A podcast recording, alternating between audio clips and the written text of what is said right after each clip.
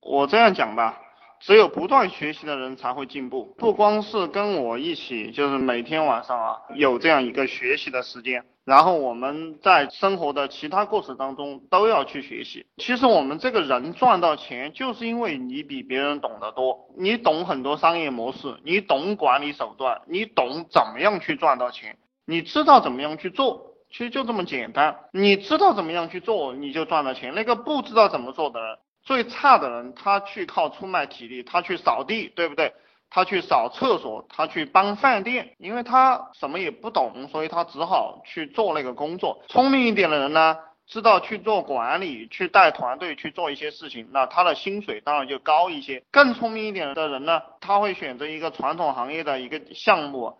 然后去发财，甚至于说他卖卖菜，他也有一个高的收入。那再聪明一点的人呢，就根据这个社会的趋势，他会去做一些金融啊，做一些互联网啊，做一些医疗方面的工作，甚至于说做一些教育方面的工作。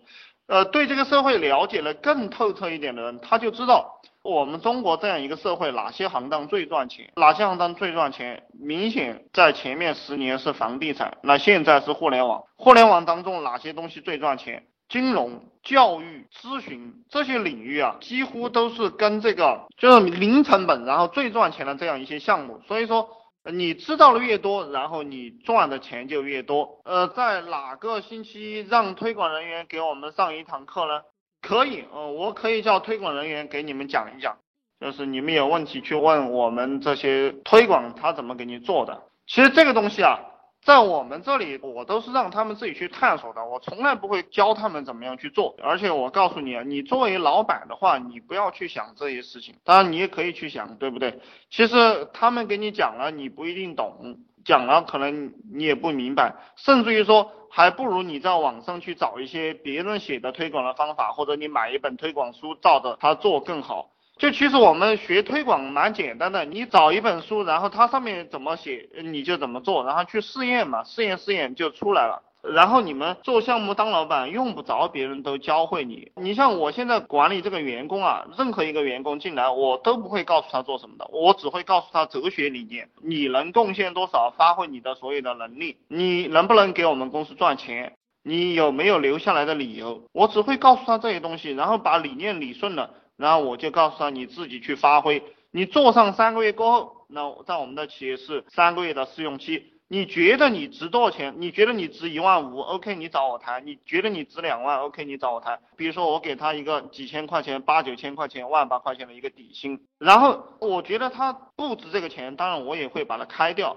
那就这样一些东西，然后我一直在讲这个大道至简，什么东西你都用这种框架。我这个模式实际上是当皇帝的模式哈，管理的模式分很多种，就你有没有最牛的一些东西，这个就叫我们经常谈的无为而治。老大，我现在想要去融资，不知道应该怎么去操作，你有没有融资对象啊？你是找你父母融资，找你老婆融资，还是找你的朋友融资，还是找其他人去融资？融资呢，你不要想。然后去借钱，不要想着去求别人这样一种概念，这是很多人走入的一个误区。你要去给他吹个牛，你要去给他吹个未来，而且你要告诉他你很有钱，你不需要他的钱，这个做出来能赚多少钱，能给他多少一个回报。你看，我们社会上有很多这种骗子哈，骗别人的钱，你一定不是去问别人借钱这样一种模式。你像那些。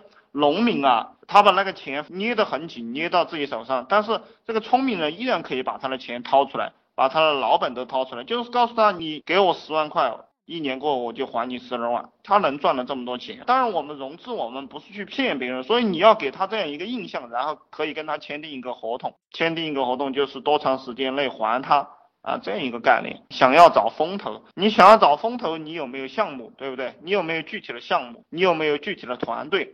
我告诉你，风投看什么呢？风投最重要是看你这个领头的人牛不牛逼。风投是看人的，其实他连项目都不怎么看。越好的风投越是这个样子。然后看了你这个人后看你的团队，你有没有一个优秀的团队？找风投，实际上风投他要确信你这个项目能赚的钱，你这个人能赚的钱，他才会投资你。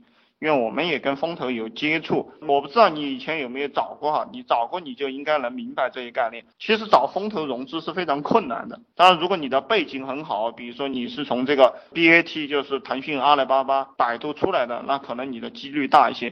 其实找风投融资还不如找老农民、找你的父母或者找你的朋友融资来得快，这是我们的一个经验。